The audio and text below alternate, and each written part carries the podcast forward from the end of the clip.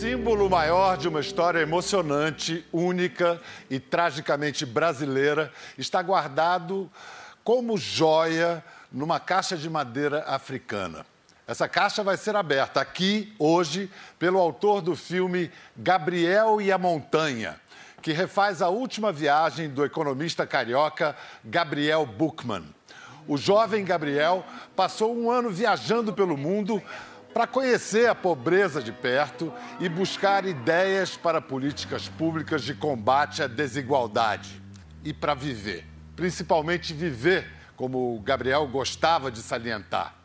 No fim da jornada, em 2009, ele se perdeu na descida da montanha Mulange, no Malawi, na África, e morreu por hipotermia aos 28 anos de idade.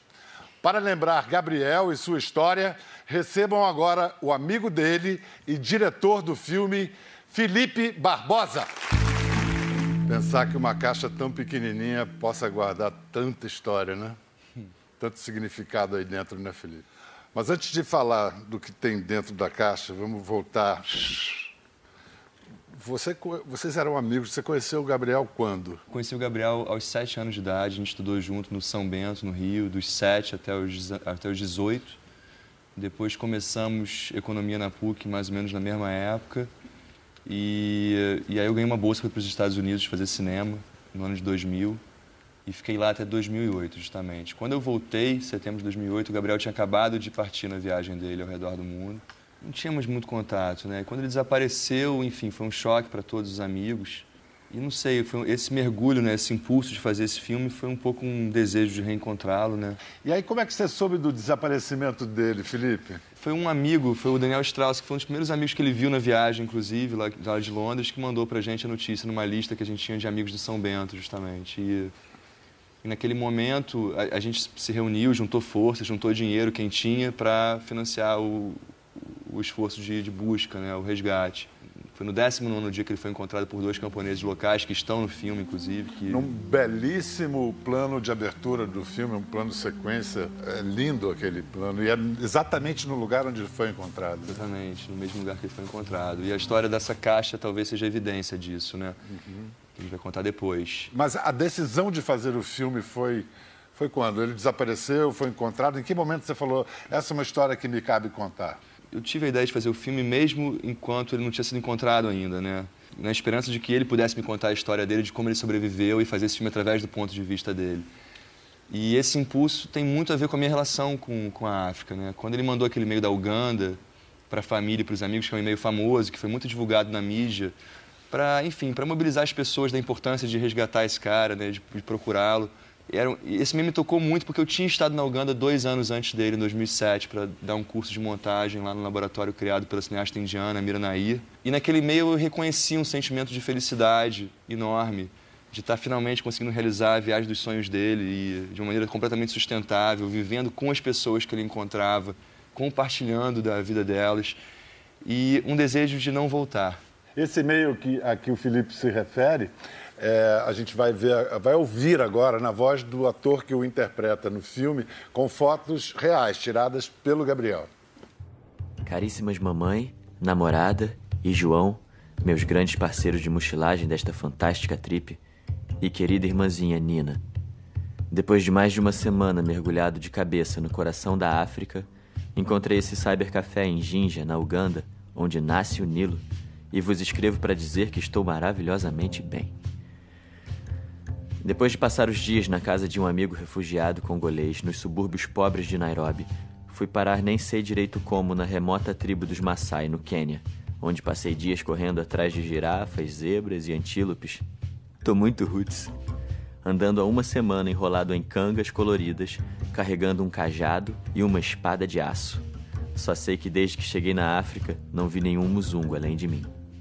Tô conseguindo pôr em prática a viagem que sempre idealizei, vivendo de forma totalmente não turística e sustentável, gastando só 2, 3 dólares por dia e transferindo 80% do meu orçamento diário para os africanos que me hospedam e me alimentam. E aqui, com quase nada, você faz uma substancial diferença na vida das pessoas. Esse amigo meu congolês, por exemplo, com 12 dólares, eu paguei o aluguel mensal da casa da família dele. Com 40 dólares, eu cobri um ano de escola para um menino que eu conheci na Uganda. Tenho encontrado pessoas incríveis e fascinantes a cada dia, que me apresentam a outras, e de conexão em conexão, eu vou penetrando aos poucos na alma da África.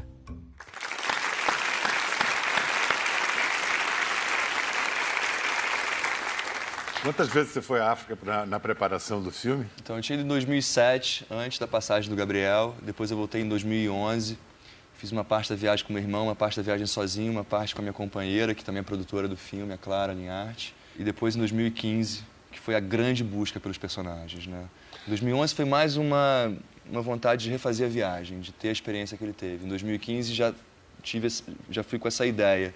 Porque é, o, o, o que é extraordinário acerca desse filme é que todas as pessoas de verdade, as pessoas reais com quem o Gabriel encontrou na viagem dele, o Felipe localizou uma a uma. E não apenas isso, essas pessoas desempenham como atores o próprio papel no filme. É um negócio e deu certo, gente. Não ficou amador, não ficou, ficou absolutamente convincente. Mas o trabalho, como é que você conseguiu localizar uma a uma? Isso foi um trabalho de. De louco, né? De louco. É, enfim, quando tem uma ideia fixa, é difícil me convencer do Você é contrário. um, um obsessivo como seu amigo parecia ser. Talvez, também. a gente tem muito em comum, eu e o Gabriel. Mas, mas eu, eu acho que teve um momento que eu percebi que, na verdade, essa era a única maneira de fazer o filme, né? Por mais, enfim...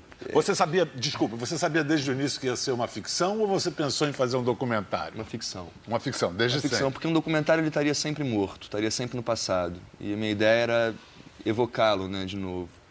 E, enfim, de uma te- até para tentar ajudar o espírito dele a compreender o que aconteceu com ele, porque a morte por hipo- hipotermia é muito doce, né? É muito, enfim, pessoa vai dormir achando que vai acordar no dia seguinte e não acorda. Fraqueza.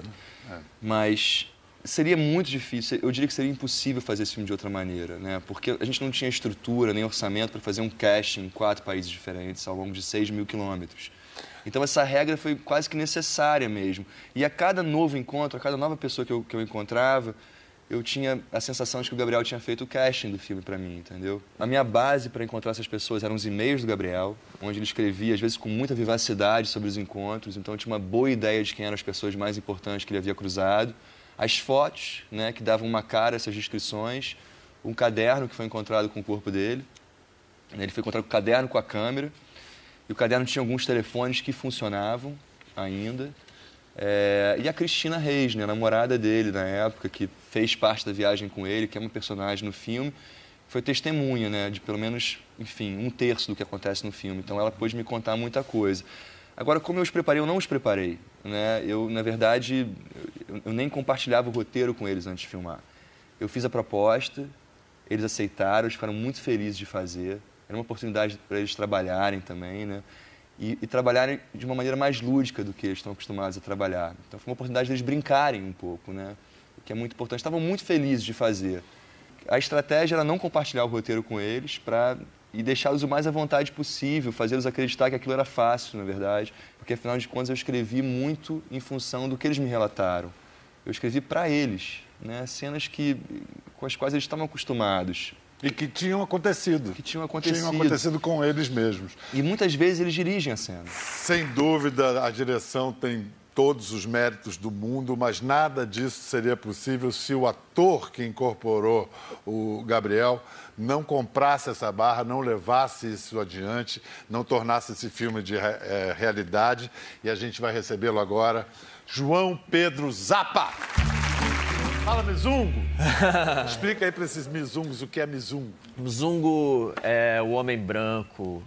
o- Na verdade, é, é o europeu, mas aí virou todos os homens brancos. E como é que você virou o Gabriel, cara? Você virou o Gabriel, né? Não, eu me sinto muito próximo do Gabriel hoje. É, tenho pensado muito nele, principalmente agora com o lançamento do filme. Mas eu não o conheci, né? Embora muito provavelmente a gente deva ter cruzado os nossos caminhos, porque éramos vizinhos, mesmo sem se tocar. Você está com que idade? 29 agora, acabei de fazer. Ele era mais velho. Mas eu fiz com 27 o filme, ele tinha 28. Ele tinha 28. Fisicamente, o, mais difícil para você foi o quê? Subir o Kilimanjaro? Ah, sem dúvida. não tenha dúvida. Não foi só a parte mais difícil do filme, não. Foi a situação mais difícil da minha vida. É mesmo, né? É. Disparado, assim. Não consigo pensar em nada aproximado disso. E emocionalmente?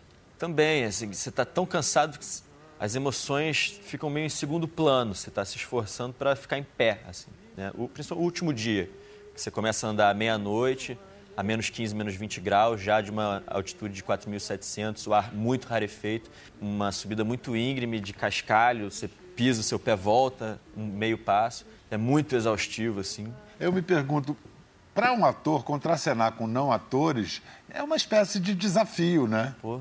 Mas antes da gente o Felipe me mostrou um teste que ele tinha feito em 2015 com um dos atores não profissionais, do, né, os personagens reais que iriam interpretar ele, ele mesmo, que interpretar ele mesmo.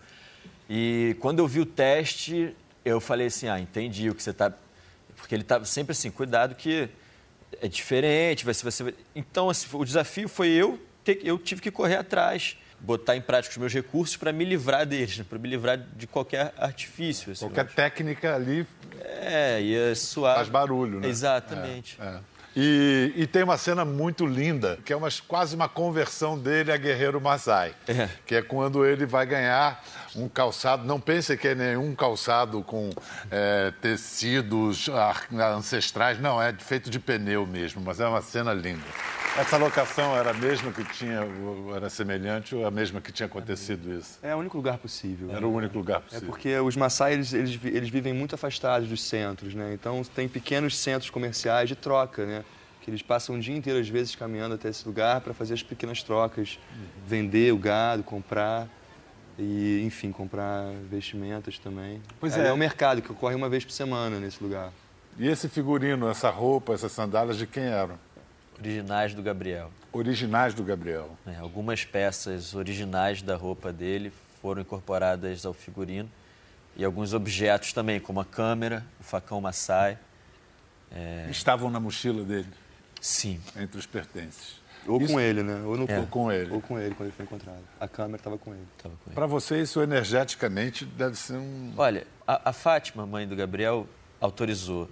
Então isso amaciou um pouco. Mas eu e a Gabi Campos, que era figurinista, a gente estava um pouco receoso, assim, tipo, Pô, mas a gente vai usar a sandália com a qual ele morreu.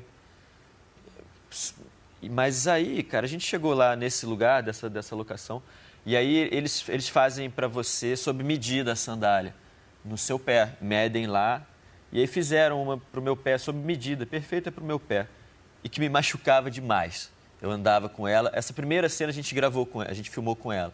E eu corria, só, no final desse dia meu pé já estava todo machucado, assim. Hum. E eu botava a sandália do Gabriel e era extremamente confortável. Ele amaciou para mim. Caramba. Ele, enfim, escalou a última montanha com essa sandália, então era importante que fosse confortável para o João, né? É, eu nunca tive uma relação macabra com isso e sempre tive uma relação muito pura com isso mesmo. Eu sempre achei que era bonito fazer isso, na verdade, acima de tudo, né? E, e, e uma vez que rolou essa dúvida, a gente fez uma pausa, a gente falou, será que a gente vai fazer assim mesmo? E a gente ligou para Fátima, eu liguei para Fátima, a mãe do Gabriel, e ela falou, não, eu guardei isso, isso por tanto tempo que eu quero que vocês usem no filme. Uma vez que a mãe autorizou... Bom, estamos falando tanto nela, a mãe do Gabriel é professora, está lançando um livro, Gabriel, As Montanhas e o Mundo. Uhum. Por favor, lindo. recebam com seu aplauso, seu carinho, Fátima Buchmann. Haja coração. vamos, vamos, respirar e. e é... Me diz o que, que o, o seu livro tem em comum e o que tem de diferente com o filme. Esse livro, ele ficou adormecido, eu posso dizer assim, por seis anos.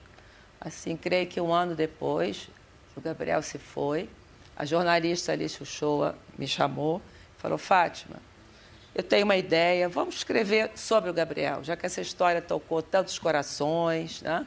tomou conta do Brasil, emocionou tantas pessoas. Vamos contar a história do Gabriel, vamos reunir os amigos e cada um conta um caso, porque o Gabriel tem muitos casos, muitos causos, muito incríveis, porque antes de viajar ao mundo, ele viajou pelo Brasil todo.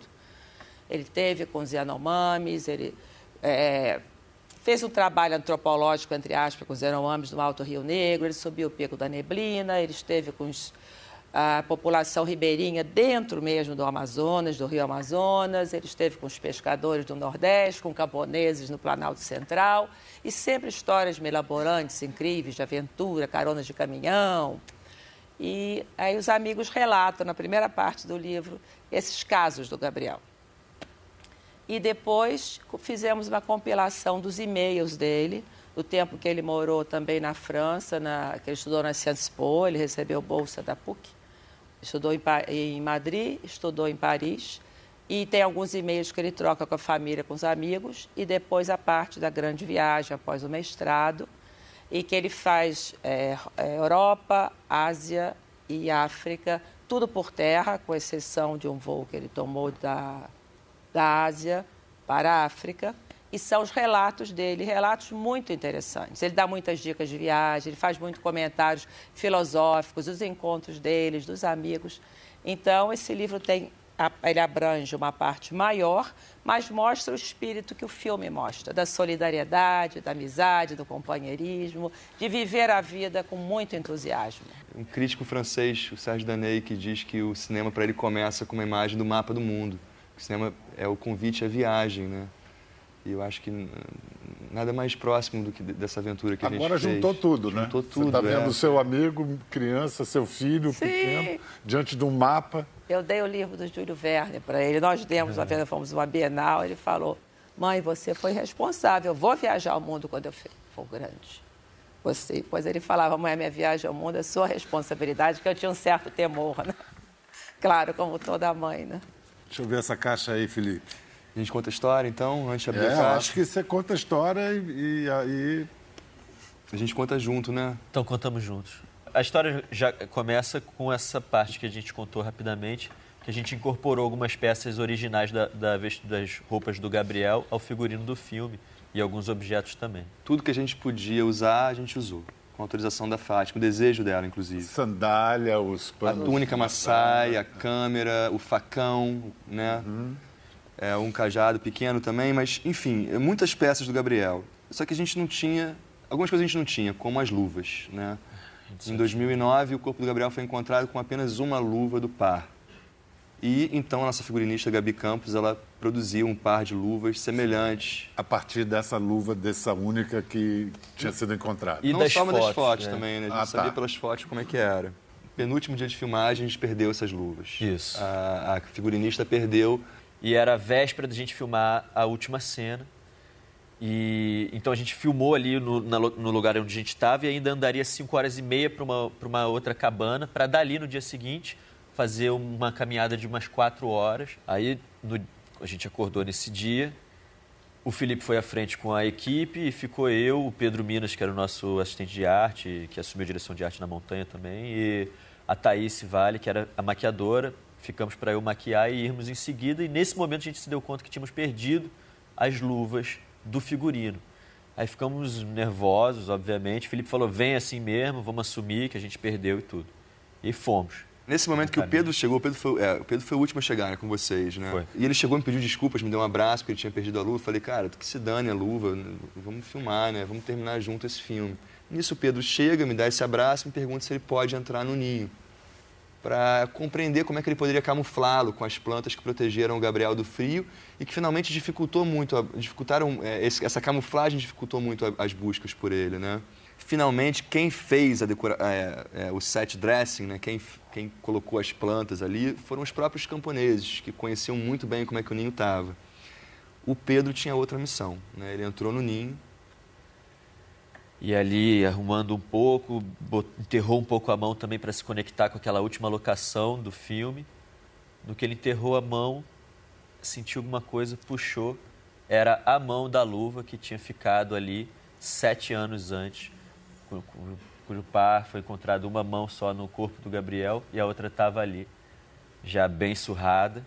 E o Pedro veio com ela assim na palma da mão dele, dizendo para nós: o Gabriel veio se despedir da gente. E essa caixa traz. Não essa luva. Essa caixa traz a luva de 2009, né? Que para a equipe Uma era, era, era importante ver isso, né? Quando eu voltei para o Rio, eu fiz a foto dessa luva que eu tinha no Rio e mandei para todo mundo aqui para todo mundo ter certeza de que o que a gente encontrou lá era o segundo par dessa. Mas a gente deixou, eu deixei o Pedro Minas decidir o que fazer com a Vocês luva. deixaram a luva no lugar onde foi encontrada. A Enterramos. gente deixou a luva lá E mesmo. o que mais vocês deixaram lá? As cinzas do Gabriel que eu levei nessa caixinha. Que agora carrega a luva de 2009.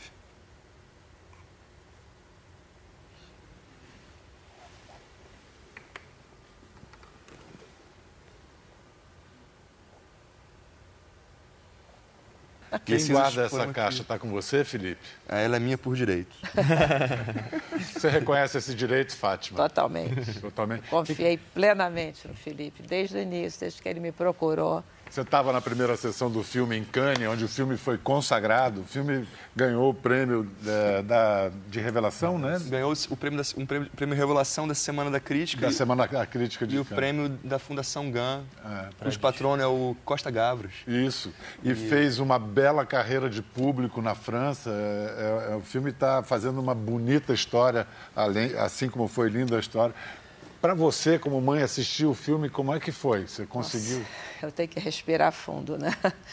Eu vim, eu vim acompanhando né, ao longo de todo o processo, junto com o Felipe, né, o desenvolvimento do filme. O Felipe me apresentou uma vez um roteiro, Fátima Leia, porque sempre houve uma confiança muito grande entre nós. Né?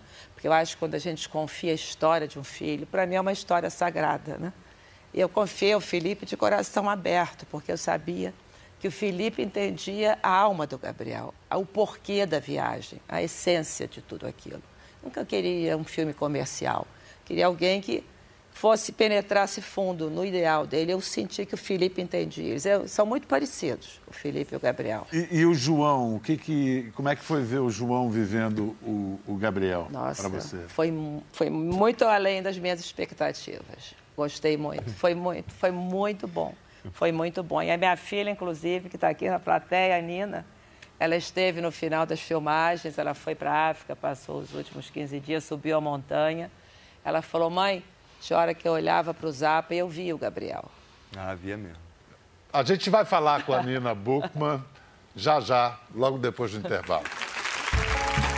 Bem-vindos de volta. Estamos com Felipe Barbosa, com João Pedro Zappa, com Fátima Buchmann e com Nina. Apresento você como, como advogada, produtora associada, irmã do Gabriel. Que título você quer? Com que título você quer ser apresentada? Ah, eu acho que é um pouquinho de cada. Você está orgulhosa desse trabalho, está orgulhosa da história do seu irmão, apesar de toda a dor de perder um irmão com 28 anos? Com certeza, é muito orgulho, sim. Eu lembro quando eu cheguei eh, início e vejo o cartaz do filme lá no, no cinema. Nossa, é, é muito, é muito bom, assim, ver as pessoas falando, saindo do cinema, elogiando e falando do filme. E o que, que te impressionou mais na, na- no desempenho do João? Nessa impersonação, para É, usar quando, essa palavra? quando você vê ele assim, ele não, não, não parece com o meu irmão, assim, normalmente. Nada. Mas no filme é incrível. E até lá ele encenando. Ele tá com as roupas do meu irmão, nos lugares que o meu irmão tava, com as pessoas que o meu irmão esteve. E os trejeitos, assim, dele, sabe? Até o jeito dele falar. Eu olhava assim, dentro de mim, às vezes me dava vontade de. Gabriel! Eu, não, não é o Gabriel. é- E as pessoas vêm pra Nina. Esse menino assistiu vídeos do sermão. Quanto tempo ele ficou pesquisando o sermão? Tá muito sermão? Eu falei, pois é, ele nem meu irmão conhecia. O, o- o fato é que você, Nina, e vocês com esse filme, de certa maneira, eternizaram o Gabriel, né? Ele está eternizado. Como é que vocês preferem definir esse, esse menino, né? Morrer com 28 anos vai ser para sempre um menino. Era o quê? Era um aventureiro? Era um idealista? Qual a definição que cabe nele? Ele é, muito, é um ser muito complexo, né? Um grande aventureiro, um grande idealista que viajava sem medo no coração e, enfim, eu acho que ele evidencia pra gente as vantagens de se viver sem medo, né? De ir para o encontro com o coração aberto. Tinha uma escuta incrível, uma pessoa que realmente se conectava com as pessoas que ele encontrava. E Extremamente sociável, né? Que É. era um retorno que a gente tinha Comunicativo, aberto? né? demais. A gente teve esse retorno de praticamente todos os personagens que a gente filmou lá. Falou assim, ele falava com todo mundo. Bom dia, aprendia a língua e falava, trocava ideias. E no filme, personagem muito contraditório, né? Que eu acho que a contradição principal dele é justamente esse, essa fome de vida que ele tem, essa vontade de comer a vida é, e viver ao máximo cada segundo e uma certa pulsão de morte, porque quando a gente vive assim, a gente se expõe, né? A gente se, naturalmente a gente olha mais, mais próximo à morte. Porque ele estava sempre testando os limites e, e, e, com isso ele vivia experiências maravilhosas e outras experiências bem ruins, mas ele estava sempre testando, enfim, vislumbrava um, um feito e, e, ia como se, como se a vida fosse montanhas que ele fincasse bandeira no topo. Você é, reconhece que desafiá-las, sim. O Gabriel sempre teve uma pulsão de vida muito grande.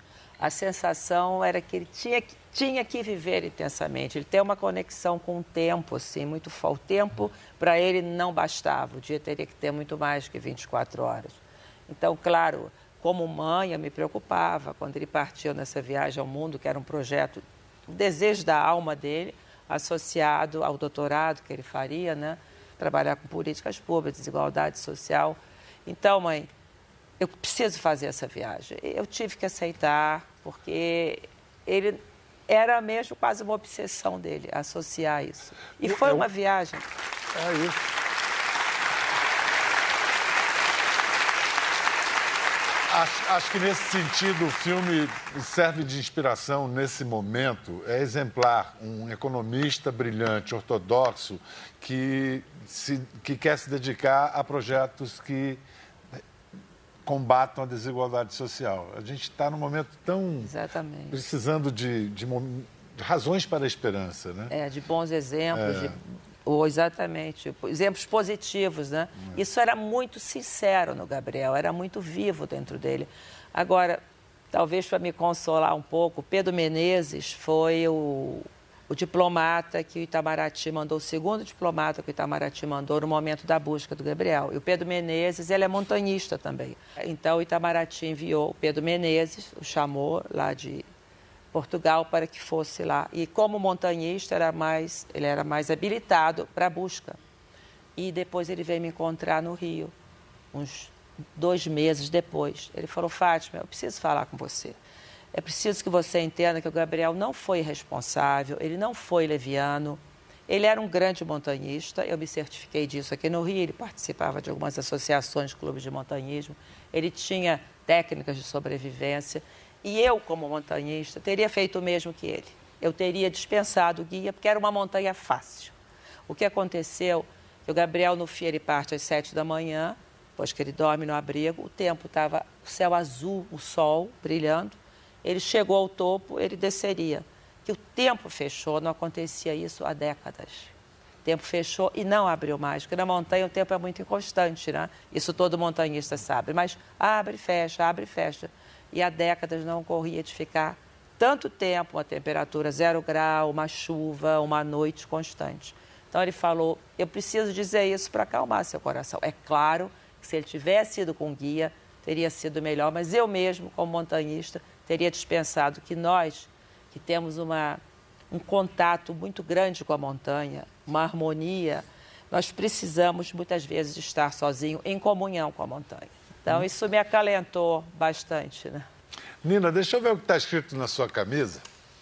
Tudo, vale Tudo a pena. vale a pena se a alma não é pequena, o verso imortal de Fernando Pessoa. Pois é, eu sei que o, o Cleiton Conservani subiu a, a, essa mesma montanha levando essa frase. Vamos ver um trecho da reportagem. Chegamos, depois de quatro horas de escalada, atingimos o topo do Monte Mulange, a montanha mais alta do Malawi, com 3.002 metros de altitude. O Lowy foi o guia do Gabriel até o momento que eles se separaram. O Steve, que ajudou no resgate do corpo do Gabriel. Então, juntos, nós vamos fixar essa placa. Louis Malzu, o guia que Gabriel dispensou, fez questão de mandar uma mensagem de apoio possible, his spirit rest in peace, God bless his family and all the family members. His, his spirit rest in peace. Amém. Eu desejo que o espírito dele esteja em paz e que que ele descanse em paz e que Deus abençoe o Gabriel.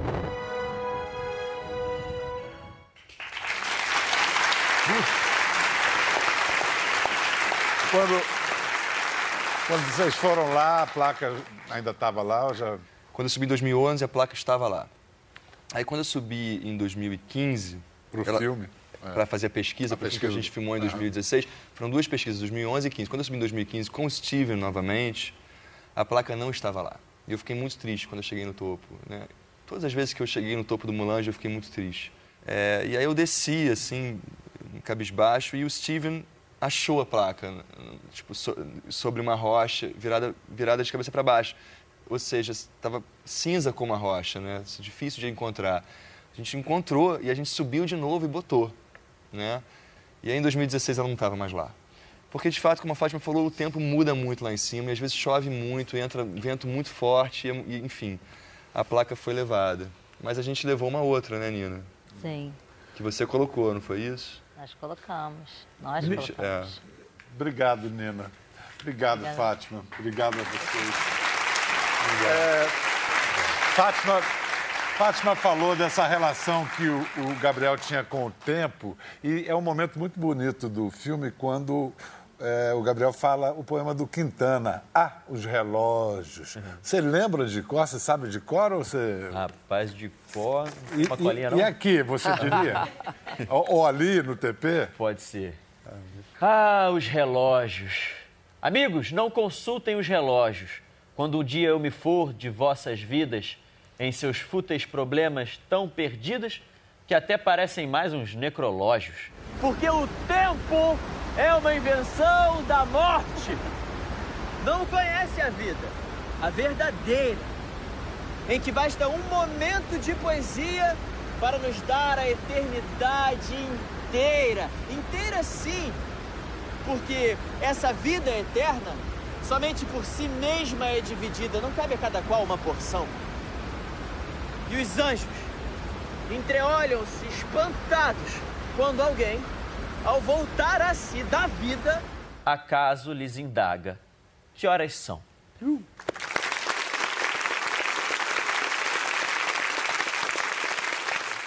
Vejam o filme, leiam o livro, conheçam a história de Gabriel, é a inspiração que vem em boa hora. Tchau, valeu!